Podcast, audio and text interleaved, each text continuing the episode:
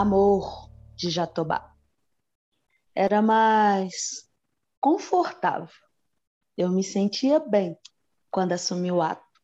Sou eu o salto. Me ergo com os pés descalços. Sentada, gente de vida derradeira, ser forte a subir e descer ladeiras.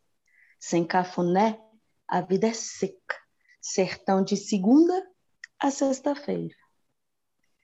Come pequi para te amar, um cheiro de jatobá, aroma fez te afastar.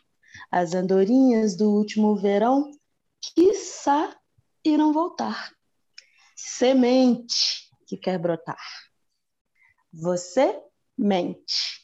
Também se afoga quem aprendeu a nadar. Mais vale as lendas que ouvi contar. Sejam bem-vindas e bem-vindos ao podcast As Amigas Geniais, um espaço para a gente transformar o conceito de amizade e sororidade por meio de literatura, escrita e arte. Eu sou a Sandra Costa. E eu sou a Marina Monteiro. E no episódio de hoje, vamos conversar sobre como a poesia ultrapassa as barreiras da literatura e da sonoridade para se transformar em instrumento social de luta e transformação. A nossa convidada genial de hoje é de Nova Lima, Minas Gerais, vizinha de Belo Horizonte, minha terra natal. Ela é poeta slammer, ativista e educadora social. Escreveu o livro de poesias interiorana tem uma grandeza de alma e poesia que vem como sopro ou como soco, sempre forte. É dona de uma gargalhada contagiante e de um humor ácido e delicioso. Sabe enfrentar cada obstáculo que lhe aparece e não são poucos. Soube e sabe transmutar a dor. Quando recita um poema, é como se estivesse parindo ali na nossa frente. É um ser humano do bem, da alegria, da leveza. É poeta de nascença, e, além disso tudo, é amiga de outra poeta genial, a Adriana Barbosa, que nos apresentou seu trabalho e preparou essa apresentação tão comovente para homenageá-la. Seja bem-vinda, Nívia Sabino. é uma alegria ter você aqui. Pô, pô, pô, que lindo! gente, eu já ia comentar, gente, a apresentação mais linda. Só podia ser a Adriana, é. né? Nossa, Dri, é. Que obrigada, que coisa linda, gente. Muito poeta, né? Muito. É, é a apresentação mais caprichada de todas que já teve aqui. De todas. Que a Adriana, a Adriana eu vou até também. ligar para ela, para ela me dar essa apresentação, que eu vou fazer essa apresentação de mim agora. eu mando para você, não precisa pedir para ela, não. Que lindeza. Já é sua. Adorei. Adorei, gente. Obrigada, obrigada aí pelo convite, pelo presente já na chegada, né? É isso. Muito feliz de estar aqui com vocês. A gente também. E eu já queria começar pedindo para você explicar para a gente. A gente te apresentou como poeta slammer e eu queria que você contasse para nossos milhares de ouvintes uhum. é, o que, que significa esse termo de poesia slammer e como que você se encontrou nessa forma de expressão artística.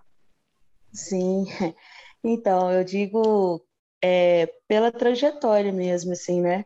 Eu sou poeta sarau, né? Eu, eu começo a minha caminhada num sarau de periferia e logo depois a gente começa com as competições de poesia falada, que são os slams, que hoje muitas capitais brasileiras já têm essas competições, está ficando super, né, mais conhecidas aí. Então, eu, eu gosto de dizer que eu sou uma poeta slammer porque sou uma poeta da oralidade, né, e, e eu acho que é onde o meu traço literário é mais forte. E, e é isso. É, são as competições aí de poesia falada. Minas Gerais é referência. A gente tem o primeiro campeão de poesia falada do Brasil, que é o João Paiva, que fica aí no Barreiro, em Belo Horizonte. E a gente tem dois, na verdade. Tem o Pierre Souza também, que ganhou depois, em 2018. Então a gente tem dois campeões aí. e eu te falei que a gente vai dominar o mundo. Estado vem se firmando aí com muita força nesse campo da poesia falada. Ô, Nívia, me esclarece, porque eu sou bem, assim, leiga no tema. Como que funciona um campeonato de poesia falada? Como que acontece essa competição a ponto de existir um vencedor, né? Que, que nem você comentou. Sim. Ah, quais são as categorias, né? Assim, para fazer a pessoa vencer, né? Assim, o que, que precisa ter para vencer? Já estamos interessados aqui. É. O sotaque? É, então, é uma competição de coração, né, gente? Quem está ali para apreciar tanto quanto apresentar poesia, eu acho que num primeiro momento é essa vontade mesmo da escuta, é, que vem muito de dentro para fora. Então, são competições que acontecem em espaços públicos, quase sempre espaços públicos. Então, toda, qualquer pessoa pode chegar. É uma arena da poesia falada. Então, não tem necessariamente uma temática é, específica ou, ou né, não se combina nada antes. E o poeta ele tem as regras que precisa seguir. Uma delas é que o texto precisa ser autoral. A própria pessoa tem que ter escrito não dá para chegar ali tirando onda com o texto dos outros. E tem até três minutos para recitar o seu texto. Então, a partir de três minutos, o poeta começa a ser penalizado, é, vai perdendo notas ali. Então, é uma nota de 0 a 10, a gente escolhe cinco jurados ali naquele momento, também não tem nada combinado antes, a gente tira os jurados da plateia, é, cinco pessoas que levantam a mão e que se habilitam ali, de preferência alguém que nunca tenha assistido, que é mais interessante, né? Porque aí a pessoa faz essa escuta da poesia e tende a dar ali uma nota muito de coração, no impulso, porque nesse momento eu fui tocado e gostei bastante ou não. Então é uhum. muito nessa linha, é, não tem necessariamente ali quesitos técnicos para é, julgar esses poetas, Uhum. E a uhum. coisa acontece, né? É, é muito nessa linha, e é isso. Em Belo Horizonte, as competições começaram em 2014, é, e aí agora a gente já tem mais slams espalhados aí pelo estado. E, e é isso, é uma arena muito livre de testar poesia, testar os poetas, testar também a nossa é, vaidade, né? Porque receber uma nota pode ser muito bom, mas também pode ser muito provocativo para quem está ali, né? Uhum. propondo aquele texto, e é isso. Poxa. Uma exposição, né? Que legal. Muito. É, é bastante. Eu gostei. Eu, é uma coisa do momento, né? Tanto para você, a sua performance, porque mesmo que você ensaie, né? Do momento tá ali, né? É. Pode ser, pode, você pode Tem... não ter o bom dia e também do julgamento, né? Assim, do, do júri. Sim tem uma presença muito massiva dos rappers, né? Que, uhum. que é a galera que vem ali do duelo de MCs, que já estão muito acostumados com essa coisa de duelar no público, né? De fazer Isso. as rimas ali no improviso. Mas tem também essas pessoas que chegam às vezes com seu caderninho, pode fazer leitura, não precisa necessariamente o texto estar tá decorado, nada disso. E é isso, é, tem muita gente se experimentando também nessa arena, né? uhum. né? E muito esses é, os herdeiros do sarau, né? O pessoal que já, já frequentava sarau, que acaba que o fato de ser uma competição é, faz a gente se virar, né? Você não vai ali, você vai querer causar uma emoçãozinha em quem está ali na plateia, tirar um isso. 10.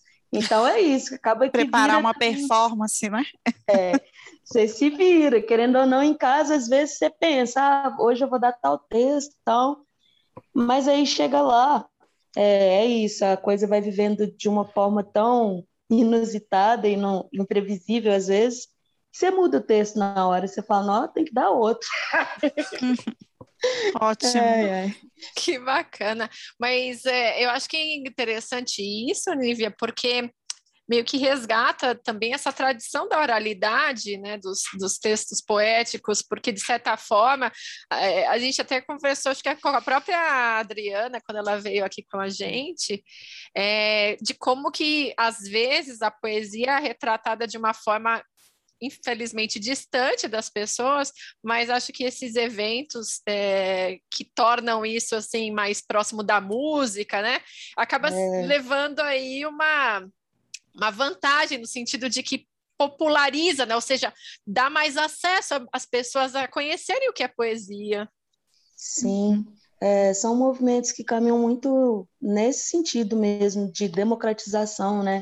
Democratizar a poesia, a palavra, de ampliação também dos espaços, né? A poesia, ela nasce aí, você falou muito bem, né? A coisa do resgate. É, quando a, poesia nasce, ela nasce nesses espaços que é de compartilhamento coletivo, né? Tá ali, né? Muito a gente ouvia falar daquele sarau com seresta, envolvendo uhum. instrumentos musicais, reunir a família, enfim. Então é muito querendo trazer também é, esse desejo nosso de compartilhar, né? Essa leitura uhum. que ela é feita em casa, né? Nesse universo que é mais solitário, ela é muito interessante. Mas é muito massa a gente viver a palavra também, de, de ir para a coletividade.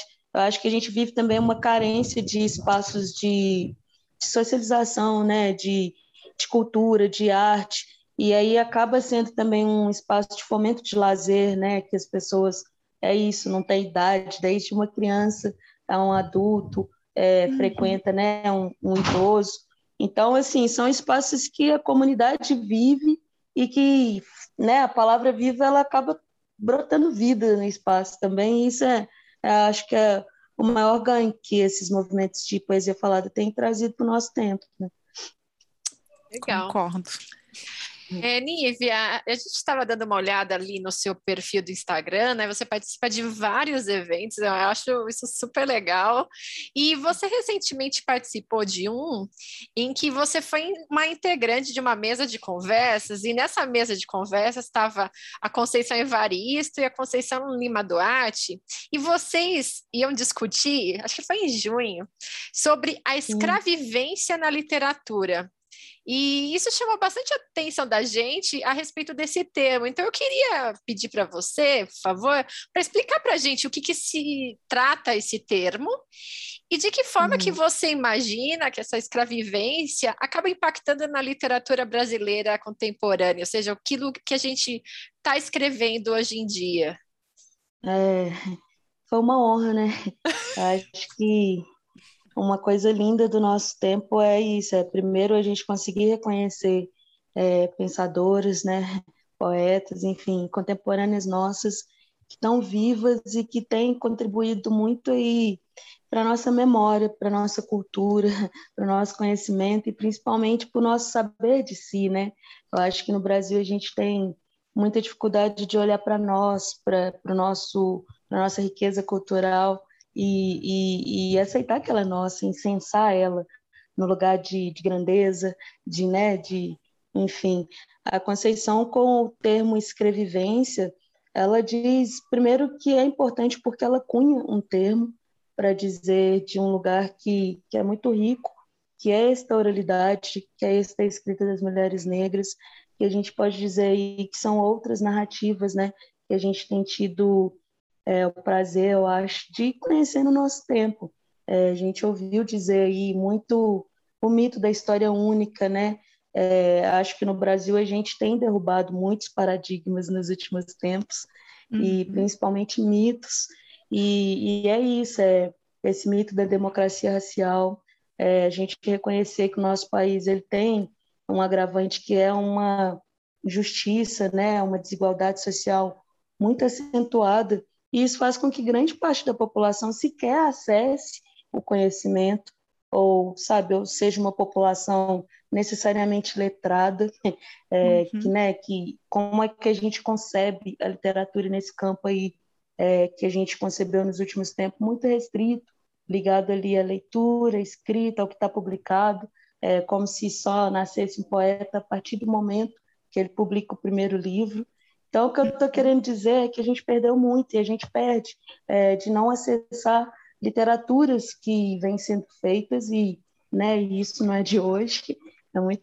né, enfim, a Lélia Gonzalez na década de 80 falava do português, que é influência africana na linguagem brasileira, maneira como a gente fala, por isso que a gente vai falar de, né, não é necessariamente português de Portugal, a gente incorporou aí né, um jeito de falar que é muito nosso, que é muito rico e com palavras que só a gente vai ter, né?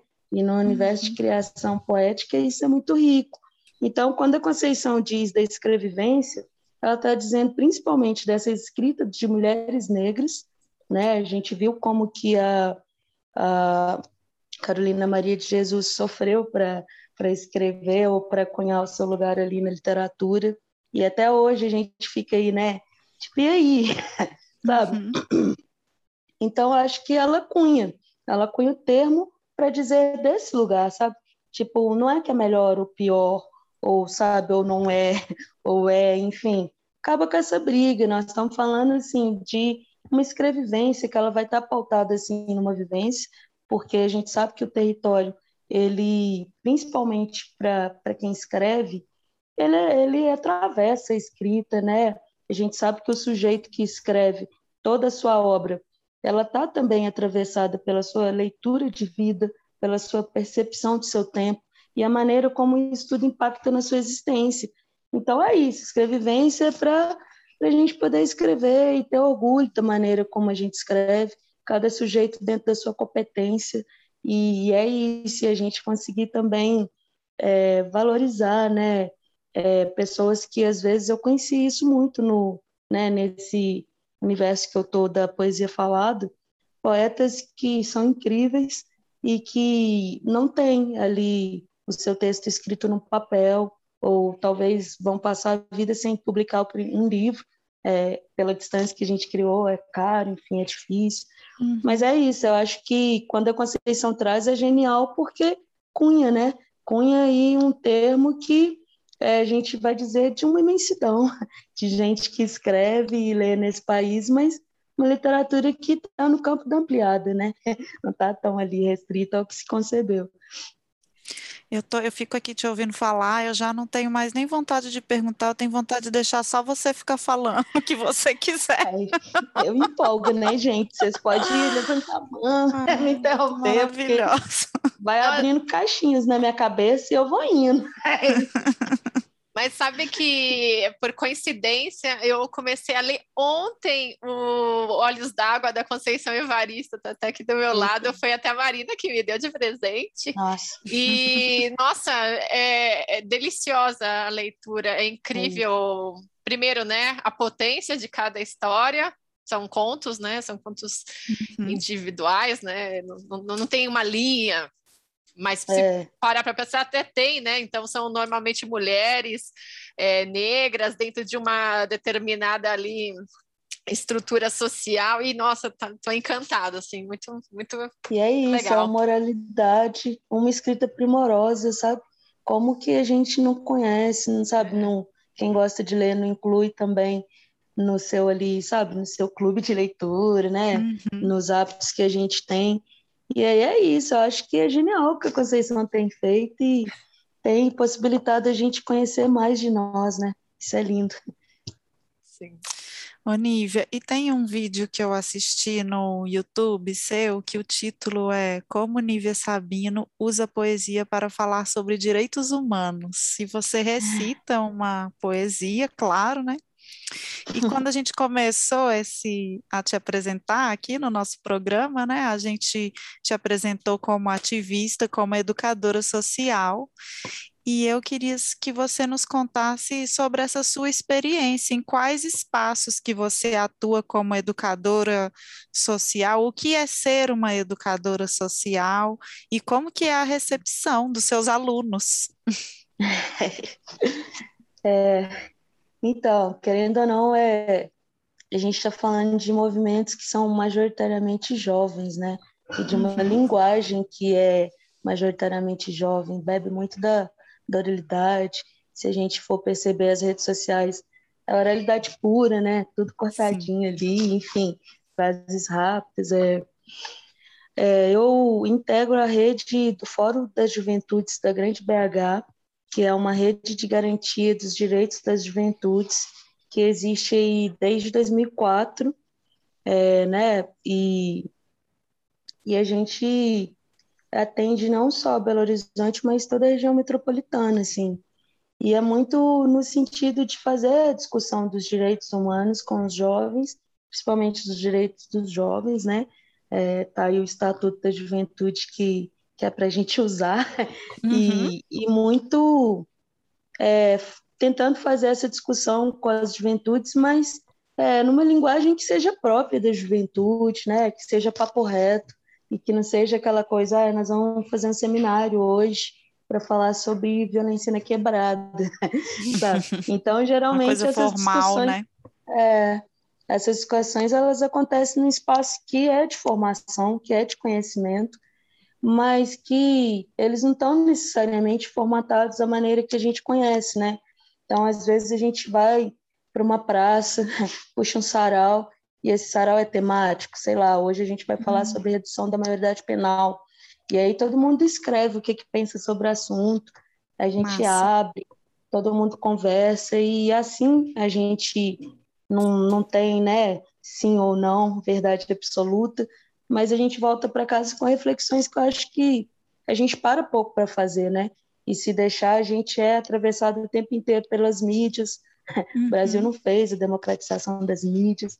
Então, a gente é atravessado pela intenção de quem quer dizer uma ótica que, que é muito aquela ali, né? Que está muito contra a existência de muitas pessoas. Então, a educação social, a educação popular, é muito esse espaço que é alternativo de conhecimento e muito usando as linguagens artísticas para a gente fazer as discussões que são pertinentes e, e as discussões são várias, não só do uhum. campo político de existir, mas que te atravessa, né? A gente tem visto aí crescer um índice de, de suicídio, que é algo muito triste, né? E está é, entre as pessoas mais jovens. Como que a uhum. gente não conversa sobre isso, né?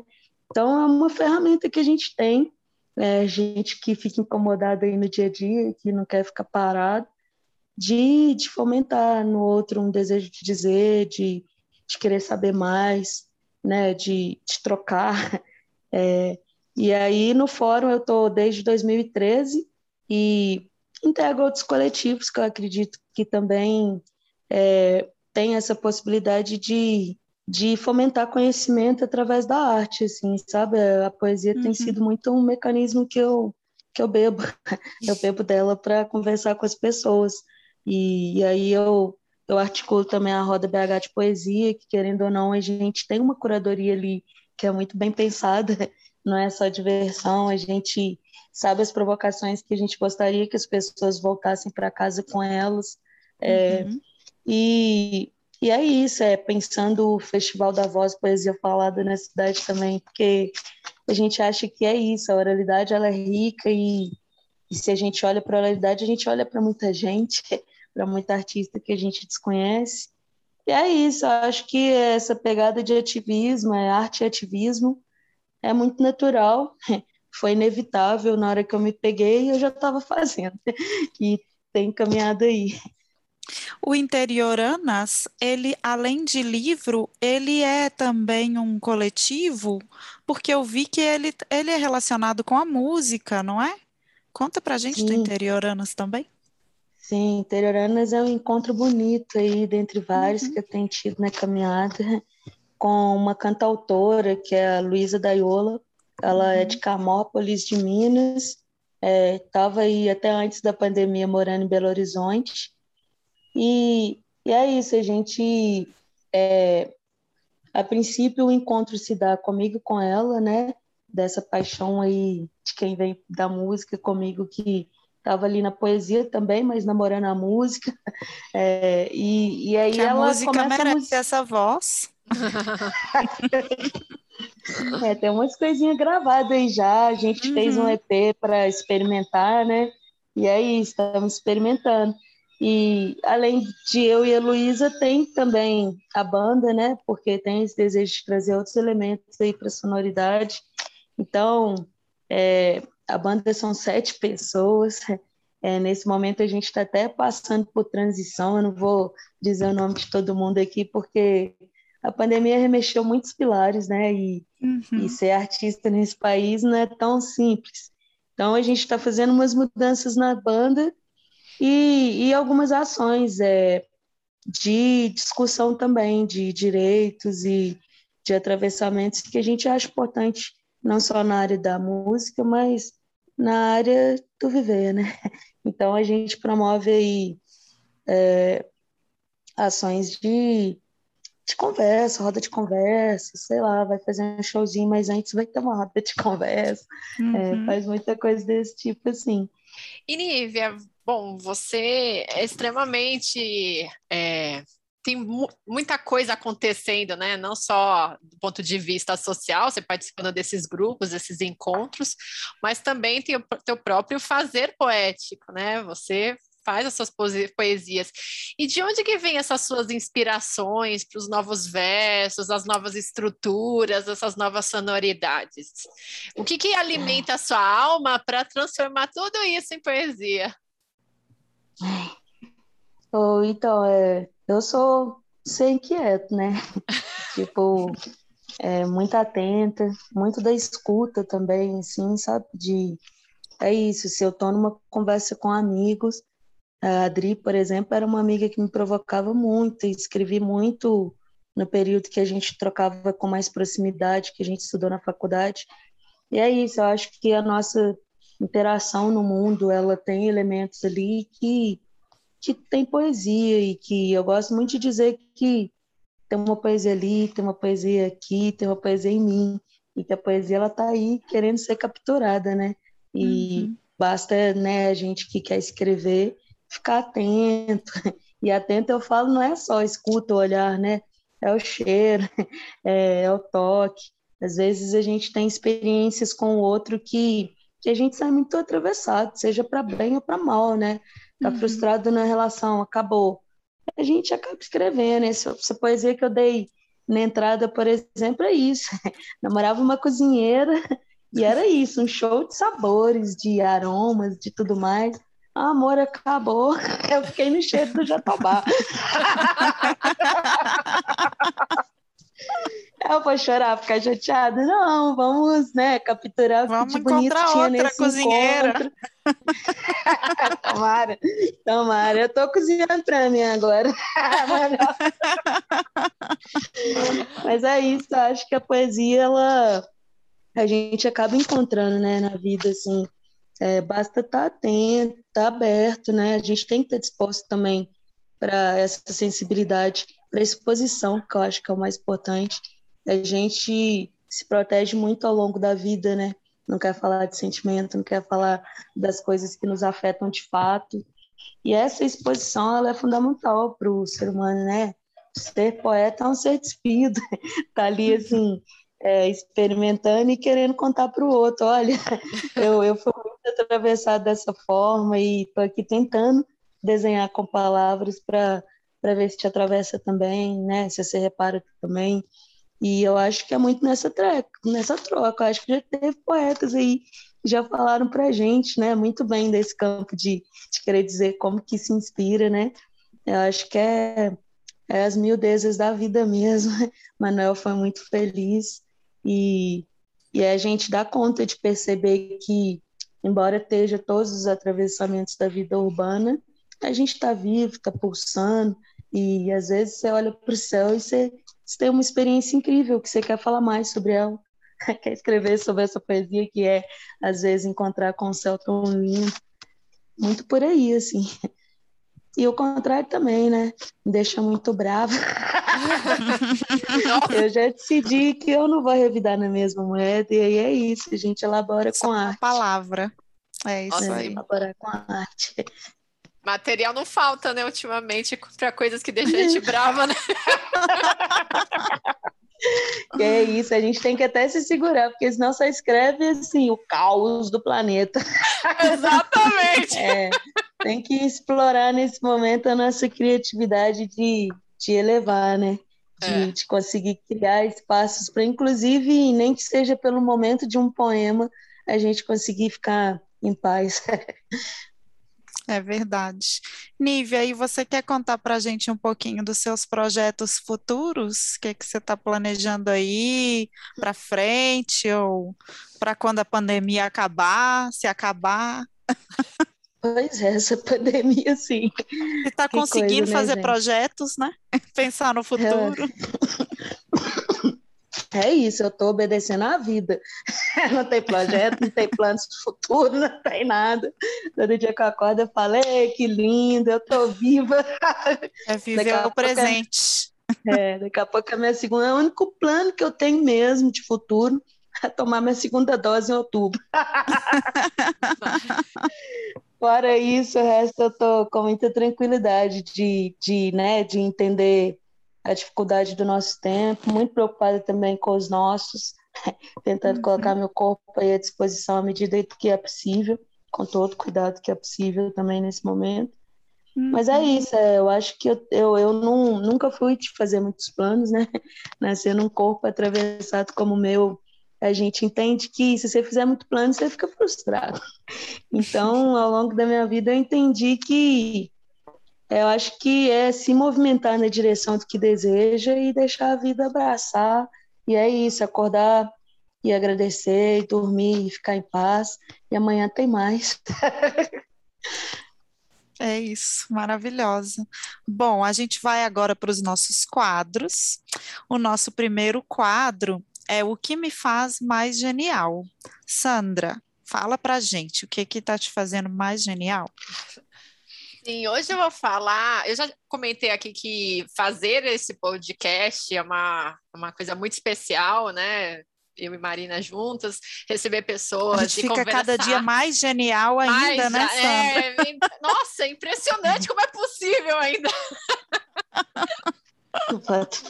Mas eu queria falar hoje do outro podcast que eu estou fazendo, que se chama A Hora da Virada Podcast, que é também um encontro com pessoas, né? Então, enquanto aqui nas Amigas Geniais é uma forma de eu me alimentar muito de artistas, pessoas que realmente têm, né, aquela inspiração poética para ver a vida, acho que a hora da virada podcast me dá uma animação, me dá um alento com relação às pessoas que gostam e querem fazer coisas diferentes, né? Uhum. É uma, uma inspiração assim incrível a cada conversa, porque nesse podcast eu converso com pessoas que resolveram mudar de vida, mudar de carreira, mudar de país. Então, para mim tem sido algo muito especial e, e, já está terminando aí essa primeira temporada que eu me autodefini aí, né? Me autocoloquei, que são 12 episódios, então eu gravei o décimo, então eu tô, tô muito feliz nessa jornada. E tá muito legal. Eu participei, gostei Com de certeza. participar. Foi dos, um dos episódios top. e tá muito gostoso ouvir a virada das pessoas, né? Saber, é. a gente vai pegando um pouquinho de inspiração e coragem com, coragem. A, com a coragem dos outros. É. Com certeza. E você, Nívia, que tá te fazendo mais genial ainda, se é, se é que é possível? ai, ai. Isso é massa, né? Que você contou de ouvir as experiências, experiências inclusive de coragem, né? Nessa vida. Eu acho uhum. que é muito massa a gente ouvir o outro nos momentos que eles impulsaram, né? Tiveram um impulso aí na vida que virou a chave, que virou a trajetória. É, eu, então, eu vou ser bem óbvia nessa resposta, porque eu, eu me encontro em paz com a minha existência, porque eu me reconheci poeta, sabe? Então uhum. é, é onde eu me sinto de alguma forma é, genial, num sentido bem, bem humilde da genialidade, sem querer me dizer gênia do lugar nenhum, mas, mas dessa genialidade de saber de si, né? De, de se encontrar, de ficar em paz com a sua existência, com toda a dificuldade que há, né?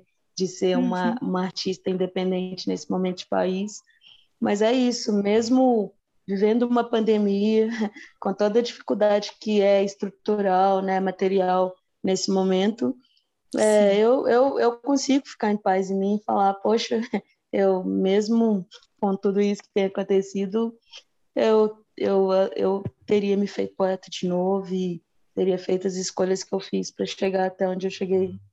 E é isso, estou em paz. Ah. E a gente é muito privilegiado de receber a sua genialidade como sua palavra de presente para nós nesse mundão. Ó, oh, o que me faz genial, o que está me fazendo genial essa semana, um pouco mais, é uma revista de poesia que foi lançada agora, não sei se vocês conhecem, a revista Ouriço, é o primeiro, primeiro volume, é uma revista de poesia e crítica cultural de um pessoal lá do nossa, da nossa, da minha terra natal, Belo Horizonte, mais mineiros aí, né, dominando o mundo, a gente sabe, né, Nívia, que esse é o futuro. Salve, salve. Os mineiros vão dominar o mundo. o mundo vai ser um queijo só. É um, um grande pão de queijo. Um grande pão de queijo para gente. E aí, a revista Ouriço ela é produzida pelo Daniel Arelli, Gustavo Silveira Ribeiro e Victor da Rosa. E tem poesias, tem crítica cultural, tem estou conhecendo muitos poetas brasileiros que eu não conhecia e estou me deliciando com essa revista. Nossa, muito, e eu tô olhando aí, gostosa. É bem grossa, ela né? Parece, ela parece um livro. Uhum. Ela parece, ela tem um, uma, um formato meio um pouco parecido com o da revista Serrote, que é do Instituto Moreira Salles aqui de São Paulo. É, um, é uma revista que parece livro, né? É isso que eu estou querendo dizer. Adoro é essas muito... publicações que são grandes. Isso. Isso. Que a gente tem muito tempo para se deliciar, é, né? São grandes e eternas. Você você não precisa ficar com pressa para ler, porque tem muita coisa. Isso é isso. Ah, maravilha. Você vai se deliciando aos poucos. o nosso próximo quadro é Minha Amiga Genial. Tem uma amiga genial para compartilhar com a gente, Sandra? Sim, hoje eu vou falar da minha amiga Marina, minha companheira ah, de amiga genial. Que surpresa ah, boa! Que linda! Não, na verdade, eu e Marina somos companheiras de várias frentes e várias, várias loucuras e vários projetos legais, e eu acho que a cada interação eu aprendo muito com ela. É, eu acho que é isso que, que, que fortalecem as relações, é a gente poder sempre aprender com essas nossas parcerias aí, né? Esses nossos, nossos amigos. Então, a cada encontro de livro, a cada gravação de podcast, a cada piadinha de, de WhatsApp. De queijo. o do Tobias, então aí qualquer coisa a gente acaba se divertindo muito, dando muita risada. Valeu, Marininha! Poxa, Sandroca, obrigada, me emocionou. Ah, e ainda eu ganhei um presente de aniversário dela maravilhoso, que eu amei, uma caixa linda, cheia com um cartãozinho todo especial. Amei. Muito obrigada. Atrasado, mas chegou, né, Sandroca? É, ok, ok. A gente abstrai esse fato. Nívia, e você tem uma amiga para compartilhar com a gente? Dá uma amiga para a gente, Nívia. Não, essa pergunta é uma pergunta tão difícil. Ela é. Porque é uma, né? Na hora que você pode fazem... dar mais, pode dar várias, não tem problema. Abre um Se leque de amigas geniais na minha cabeça que me acompanham e que marcam a minha trajetória, que eu fiquei assim, eita, que coisa linda. Uhum. Oh, então, eu, eu quero muito citar a Adri, que, que teve com vocês, que possibilitou o nosso encontro, porque é uma pessoa muito importante na minha trajetória. A gente estudou juntas na faculdade, né? E as duas são novalimenses, e a gente foi se conhecer na faculdade, e morava super perto, praticamente vizinhas, e não tinha se encontrado em vida ainda. Olha. E foi a primeira pessoa que me falou é, que eu era poeta. Ah. E, e, isso modificou muito, eu não eu prestei atenção e foi num período que é isso, é fazendo uma faculdade particular, é, né? A gente estudou na PUC. Eu lembro que a gente ia para a universidade ouvindo música, falando poesia e se divertindo as duas dentro do carro era o momento que a gente mais gostava, era ir para a universidade e chegar lá os jardins da PUC. Então era uma companheira linda que estava numa linha de sensibilidade que eu estava, que a gente trocava, né, trocava muita carta, muito e-mail e sempre, nossa, li um poema do Drummond, nossa, olha esse daqui do Vinícius. E a, e a Adri alimentava um blog naquela época, o Andorinha. E uhum. eu, nada, ela que ficava, não, mas você é poeta, que não sei o quê. E aí é isso, logo depois eu comecei a alimentar o meu blog, que é o Branca como a Neve, e o livro nasce muito das poesias que já estavam lá, que foram escritas a partir desse período. Então é isso, é alguém que, que fez eu, eu me apegar, eu acho, naquele período que nada me interessava, né? A faculdade, assim. Mas é isso, é, foi alguém que fez, enquanto eu estava ali fazendo o que eu não sabia, foi alguém que foi abrindo o caminho e, e incensando na direção do que eu me encontraria mais tarde. Então, eu agradeço muito pela troca sincera e eu acho ela uma amiga genial. Ela é. Eu, eu queria, eu também separei aqui no meu coraçãozinho falar da Adri, olha como que é, né? Olha só! Como que não fala eu da li, Adri? Eu terminei de ler recentemente o, o, o último livro dela, o Liberta, né? De poesia, e a Adri também foi uma, uma das mulheres mais maravilhosas que cruzaram a minha vida. E quando ela cruzou, eu pensei: essa daqui vai ficar, ela não vai embora, não, ela veio para ficar. E a isso. gente, a gente teve um encontro assim que foi muito inusitado, porque eu a conheci um ou dois dias antes dela se mudar do Brasil. E aí ela se mudou do Brasil, foi morar na Espanha, e quando ela voltou, eu estava saindo da escola que eu trabalhava, a Pollen, para poder me mudar para São Paulo. E eu fiquei Sim. sabendo que ela tinha voltado, e eu estava uns dois dias pensando que professora indicar para entrar na escola do meu lugar. E eu pensei assim: não existe pessoa que Outra. melhor do que a Adriana. E eu lembro da sensação assim de muitos alunos meus, eles já conheciam a Adriana porque ela era professora num curso de idiomas e tinha sido professora deles, né? Eu lembro da do sentimento deles de alegria, assim, de que ela que ia ser a professora, e eles falavam assim: "Eu só te perdoo de você ir embora, porque quem vai ser a nossa professora é a Adriana". Só porque você trouxe alguém legal pra gente. É, foi assim, foi muito gostoso fazer essa transição, essa troca com ela, e eu aprendi muito com ela na vida de professora, sobre ser professora. É, eu, a, a cada encontro com a Adriana é um aprendizado diferente, né? Então, eu isso, sou a muito grata. A vida acabou levando a gente para outros caminhos, né? Mas é um ser humano incrível. A gente viveu períodos da vida que não eram tão confortáveis, né? De perder pessoas que para a gente eram muito Uhum. importantes. E a gente teve trocas nesses momentos que é isso, me fortaleceu muito. Tenho certeza que a minha troca com ela também é isso. A gente está falando dela, tá vindo várias cenas ao longo da caminhada. Sim, Eu lembro de uma vez, ela tinha perdido alguém. Eu fui para a igreja com uma rosa branca na mão e eu não tinha o que falar, né? Às vezes a gente não tem o que falar. Só que eu falei, ah, velho, eu vou lá, vou entregar essa rosa para ela e vou dar um abraço. E é isso, a Adriana é um ser humano que acolhe a gente nas nossas dificuldades, é, na nossa vontade de ser bonito, né? Porque querendo também, é uma cena bonita alguém chegar com uma rosa e não te falar nada, só te abraçar.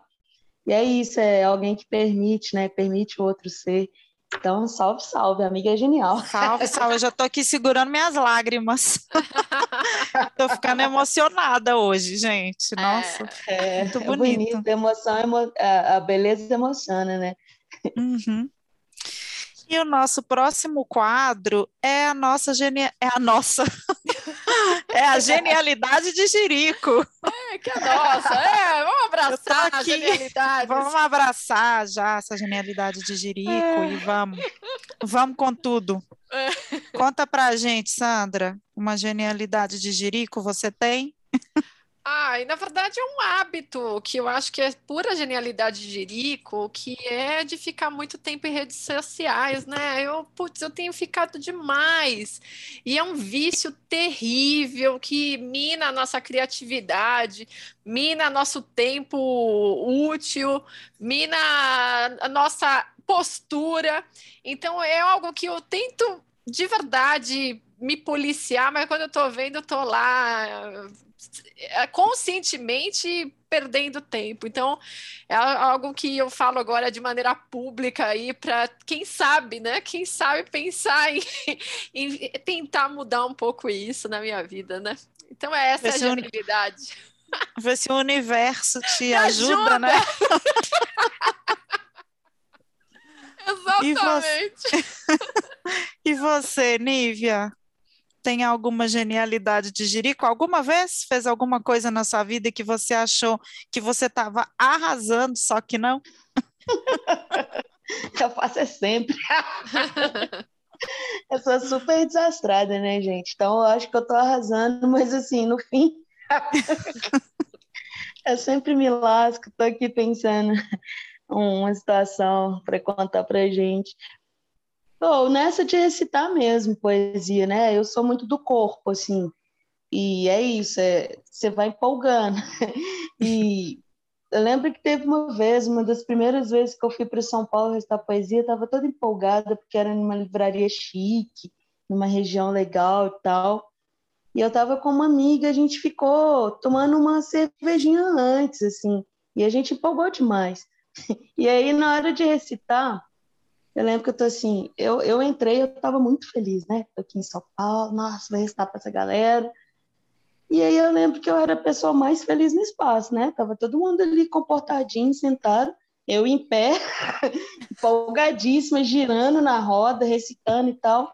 E aí eu lembro que eu empolguei tanto, mais tanto, que tem um texto que, que eu dou um grito, assim, eu grito, ah, parceria! E eu agachei como se eu tivesse no Maracanã lotado, assim. E aí, na hora que eu levantei, meu joelho estava todo ralado, escorrendo sangue. Porque eu tinha ralado de verdade. Eu não ralei, eu acho que eu mergulhei no chão com o joelho, assim, sabe? Pá! Parei assim, Ê! Nossa, e depois voltei para casa com o joelho todo ralado, todo machucado. Eu falei assim, nossa, você tem que empolgar menos. E eu sou essa pessoa, sabe? Às vezes eu empolgo, acho que eu tô arrasando. Na hora que eu vou ver, eu saio toda lascada. Essa é uma poeta que dá o sangue pela poesia, que né? dá, Nossa, literalmente. literalmente. eu dei meu sangue. Ai, ai. Ai, gente, eu quero contar uma genialidade de Jerico aqui, bem assim. Ah, eu, eu só conto podreira, né? É, só conto podreira. Então eu vou contar uma que me fez rir demais, assim. Eu sempre fui uma tia, apesar, gente, é assim, como o povo diz, santo de casa não faz milagre, né? Apesar de eu ser uma professora Waldorf, né? Então, tudo, tudo que as pessoas esperam de mim é que eu seja para os meus sobrinhos uma professora Waldorf também, mas não sou. É, a verdade é que para os meus sobrinhos eu sou essa mulher mundana mesmo, que eu sou tia, sabe? A verdade é essa. Eu sou a tia, a, a tia louca, a tia escrachada, eu sou essa tia pessoa. A tia sem noção. Erra a mão e, total. É, eu erro a mão mesmo, eu ensino eles a falarem palavrão, tudo, tudo vocês imaginarem, eu faço. Isso, eu dou comida, eu dou comida que não pode dar, eu dou escondido. Se, se a mãe, se a minha irmã é uma mãe que não deixa eu trouxe comer, um doce pra você. eu dou, eu apresentei. Se a mãe, aí também se a mãe é uma mãe que deixa comer só porcaria, eu fico querendo obrigar a comer saudável. Eu sou assim, eu arrumo treta com, a, com minhas irmãs e com meu sobrinho. e aí a minha genialidade de Jirico é que assim, quando a gente erra a mão, a gente erra a mão generalizado, né? Não é uma mãozinha que a gente erra, a gente vai escalando no erro, né? E eu falando muito palavrão, a minha sobrinha de seis anos começou a falar cu.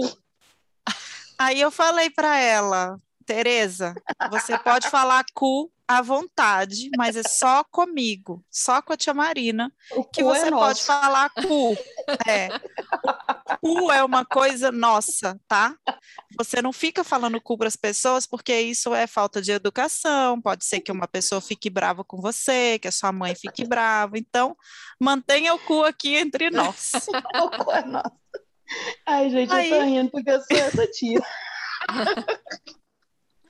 Aí a gente estava brincando, olha escalando para piorar. A gente estava brincando para brincando de casinha, né? E ela ficou doente.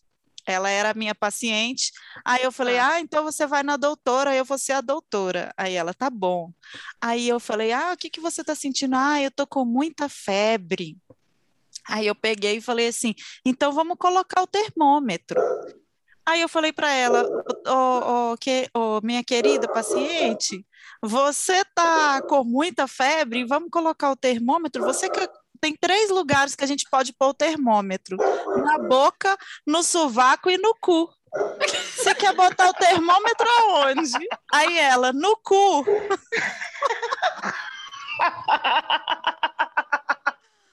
Aí eu peguei, não, olha, olha a podreira escalando. Olha a podreira escalando. A podreira escalando. Eu, eu viro para ela e falo: agora vamos filmar, vamos fazer um vídeo para sua mãe. Aí eu vou e faço um vídeo dela falando isso para a mãe e mandei só para a mãe dela, óbvio, né? Aí passa um tempo, a minha, minha irmã tá dando banho na minha sobrinha, a minha sobrinha vira para ela e fala: Mãe, o que, que é cu? Tadinho. Aí eu falei, gente, tá vendo como que é péssimo? Deu um nó na mente. A gente, a gente tá falando de cu, a gente ensina a pessoa a falar cu, a pessoa não sabe nem o que, que é cu, aí não tem idade nem para saber o que, que é cu ainda. E a gente tá lá, é, enfiando cu noção, em tudo quanto né? é lugar. Essa inocência é linda, né? Aí eu falei, gente, eu falo para as minhas irmãs, me desculpa, mas é assim, vai ser assim, não vai ter conserto, não. Eu tive tias assim, né, amigas da minha mãe, que eram assim e não me estragaram em nada, só fiquei um pouco parecida com ela. É. Estragou, não. É. Tá perfeito aqui, ó. De três, né? De, das minhas irmãs que conviveram com essas tias assim desbocadas, amigas da minha mãe. Eu e minhas duas irmãs, das três que conviveram, só uma ficou assim, ó. Então a porcentagem tá, tá boa. Tá, tá no, no, lucro. Tá ótimo, tá equilibrado. E a nossa, a nossa, o nosso último quadro é a dica genial. Sandra tem uma dica para gente? Mas sim, tem uma série no Netflix que eu tô bem viciadinha, que é de gastronomia. Na verdade, eu não sou muito disso, de, de ver esses seriados de comida e tal, mas é um seriado que se chama, é, em inglês o título, chama Somebody Feed Phil. É algo ah, já como... ouvi falar. Algo como alguém alimente o Fio. O Fio é o, o, o, o, cara que apresenta essa série e ele vai em algumas cidades do mundo e fica assim voltado exclusivamente para comer as principais comidas mais típicas, coisas mais diferentes dessa cidade. E ao mesmo tempo eles vão mostrando cenas, né, de como que a cidade funciona. E ele é um cara, ele é um americano. Óbvio que ali sempre tem uma visãozinha americana, mas ele é um cara muito assim bacana e conversa com as pessoas, é engraçado. Então, nossa, é muito divertido. Tem um, um episódio, os que eu mais gostei, um é, de, um é em Veneza e o outro é no Rio de Janeiro. Sim, são dois episódios assim muito legais. O do Rio de Janeiro eu achei que mostrou a cidade de uma, uma maneira muito bacana. Sabe aquela coisa que às vezes, às vezes a gente esquece de ver a cidade de uma maneira positiva, né? A gente sempre uhum, fica com uhum, aquele peso peso de tudo que é problema e a gente esquece o quão legal, né, o nosso. É o que você falou, né, Nívia, um pouco da nossa cultura, daquilo que é, uhum. aquilo que nos pertence, né? E ao assistir um episódio do exterior ali, a gente, poxa, legal, né? Eu gostei. Então, essa, essa é a dica de hoje. Massa. Massa. Deu até uma fominha. É. é dá até vontade de ver. Adoro esse mostra cidades e tal. Que a gente já faz o primeiro passeio, né? Sim, uhum. sim. É verdade. E você, Nívia, tem uma dica pra gente? Oh, então, uma você falou genial? de série. Eu tinha até pensado, eu tava pensando em outra coisa aqui, mas eu vou falar de uma série também que eu gostei. Dá as duas é... dicas, não tem problema. É, uai, é. manda tudo, dá tudo que você tem pra gente. Então tá, vou falar uma série, né? Porque nós estamos em casa se cuidando ainda, né, gente? Querendo ou não, uhum. tá todo mundo fuçando tudo, querendo encontrar é. coisas interessantes. É, eu assisti Manhãs de Setembro com a Lineker, que é uma série que me interessa muito ouvir cantando, né? Adoro isso. É uma artista que está ali encenando muito bem, é uma cantora, né? E, e as partes que ela faz, as tomadas que é cantando, que é isso. Dá vontade de aumentar o som, de ficar ali naquela vibe. E tem uma discussão muito interessante, né? Para gente que tem aí no nosso tempo discutido aí é, as diferenças de gênero, né? As identidades, então traz uma discussão ali que provoca também no lugar do feminismo, que eu acho que é muito interessante, uhum. que é legal de da galera entrar aí nesse universo, vai se divertir e vai sair pensando. Bom. E eu acho que outra coisa que eu podia indicar também é uma coleção. É, eu com um amigo meu, Pedro Bomba, que é um poeta sergipano, a gente tem assinado um conselho editorial de uma coleção que chama Ouvido Falante. A gente tem publicado aí os poetas da oralidade. É, a segunda publicação saiu agora, que é Areia para Engrenagem, de um poeta sergipano também, que é o Alan, Alan Jones. E o primeiro livro foi daqui de Belo Horizonte, que é o poeta Jomaca. Então eu vou deixar o convite para as pessoas entrarem nesse, nesse universo aí da poesia falada, de acompanhar essas publicações, que vocês vão ter boas surpresas aí com, com escritores aí que são bem interessantes, tanto da gente ouvir, né?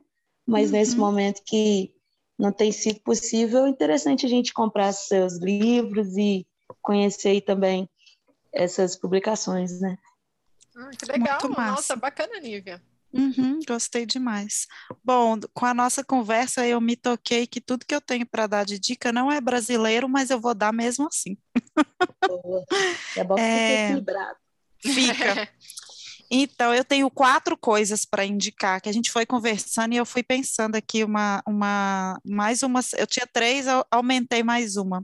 Tem uma série na HBO que chama I May Destroy You, que ela é a história de uma, de uma moça que é, mora em Londres e ela vai para uma balada e fica bem louca na balada e ela é estuprada, só que ela, ela não sabe que ela foi estuprada, ela acorda no dia seguinte e ela não lembra de nada, e à medida que o dia vai passando, ela vê que ela está machucada e tudo, ela vai tendo uns flashes e vai lembrando desse estupro. Então a série é mostrando assim é, esse, esse, esse caminho da mulher descobrindo essa agressão que ela passou, como que ela lida com isso, como que ela lida com esses lapsos de memória, é, como que ela vai fazendo esse processo de cura e, e, essas relações abusivas também que vão se vão acontecendo à medida que você vai buscando ajuda, né? Seja na polícia, seja com seus amigos, né? Então é muito maravilhosa. A atriz, eu esqueci o nome, mas ela é sensacional. Deixa eu ver se eu acho ela aqui. Eu não, não lembro o nome dela. Ah, é Micaela Coel. E é, foi ela que escreveu, foi ela que escreveu a série, produziu. Então, é um trabalho muito, muito bonito. Além disso, o salve ela mesmo, que ela é muito, ela é genial, essa é genial. É, além disso, o documentário, né, o, o, do, é, o, o, o, documentário da Nina Simone na Netflix foi uma das primeiras coisas que eu assisti na Netflix na vida e nossa, ele é muito maravilhoso, é muito maravilhoso entrar em contato com ela de maneira assim mais íntima. E o filme Billie Holiday é, The USA, os Estados Unidos contra Billie Holiday.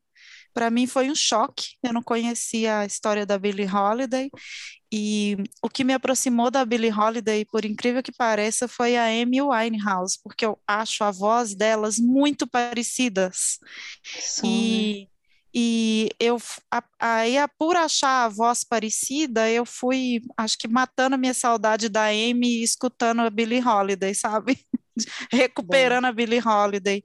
E o filme mostra muito, assim, é, o quanto que ela era é, uma potência, né? Uma mulher maravilhosa, uma voz maravilhosa, e quanto ela sofreu, assim, quanto foi tentaram destruir a carreira dela de qualquer jeito, porque ela, como mulher e negra, não podia ser uma cantora, né? Na época ainda que ela que ela cantava. E para terminar, eu quero indicar o livro Americana da Chimamanda, um dos melhores livros que eu li assim nos últimos anos, né? E acho que qualquer coisa que a gente lê da Chimamanda, a gente Nossa, aprende tanto de tanto de ser humano quanto de literatura, né? Então, é. americana foi uma lição assim, uma lição de vida para mim, americana. E é isso. A gente quer agradecer você, Nive, a sua visita, sua generosidade Eita. de compartilhar com a gente Sim. seus fazeres poéticos. Sim, muito obrigada, Nívia. Nossa, incrível. Poxa, e a gente eu que... que agradeço, né? Essa tarde boa, essa conversa boa. E é isso, é, foi, foi muito prazeroso, assim. Que bom que a gente se encontrou. Com certeza, foi demais. Foi mesmo. Na verdade, agora, se você puder ler para a gente, Nívia, mais um trecho para encerrar. Boa, fala sim, falar mais uma poesia para gente, fechar com gosto. Uhum. Sobre os solos férteis da igualdade. Ainda persiste o olhar que a mim difere, que profundo fere de segregar, prefere por questão de tom, de cor, de pele.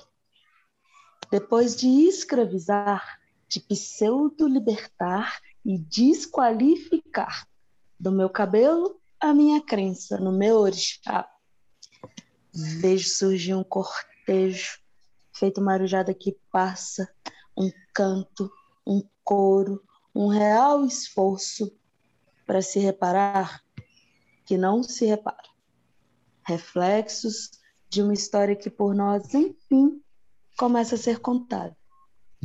O povo negro resiste no saciar da sede que mata na seiva das próprias raízes, no fazer plantar folô, dignidade através da dança germinadas ao suor que escorre da bruta labuta, buscando no seu penoso caminhar, experimentar o sabor da fruta, da polpa, do paladar, do direito pleno às oportunidades sobre os solos férteis da igualdade. Aê, muito bem, muito demais, obrigada, Mil. Incrível. Que presente.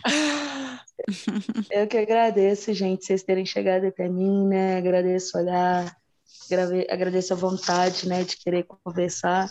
E é isso, vamos caminhando. Agora a gente tem que se encontrar ao vivo.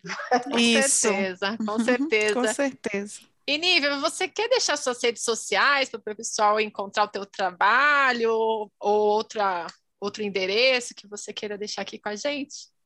Claro. Quem interessar aí, quiser adquirir Interiorana, ainda tem umas cópias. É só me procurar nas redes sociais, é, arroba Nívia Sabino, ou então através do site. No site dá para ler o livro, tem uma cópia de PDF lá do livro. Quem quiser comprar pode apreciar lá no site mesmo. E o site é niviasabino.com. Maravilhosa. Muito obrigada. E antes de finalizar. Eu que agradeço. E antes de finalizar, a gente gostaria de convidar nossas ouvintes e nossos ouvintes para participar do clube de leitura As Amigas Geniais. Nós realizamos dois eventos por mês: o clube de leitura de mulheres escritoras e o clube de séries e filmes. Os eventos estão sempre abertos no Simpla. É só acessar nosso link na bio, arroba as amigas geniais no Instagram e se inscrever. A gente lembra também que toda terça-feira tem podcast novo, com entrevistados geniais, literatura, arte e muita inspiração. E se vocês quiserem continuar essa conversa com a gente, seja com sugestões, comentários, ou mesmo convites para mediações e conversas sobre leitura, é só entrar, entrar em contato com a gente no arroba as amigas geniais no Instagram, ou então pelo e-mail, asamigasgeniais.gmail.com. Esse foi mais um episódio do podcast As Amigas Geniais, um podcast para ser amiga, um podcast para ser genial.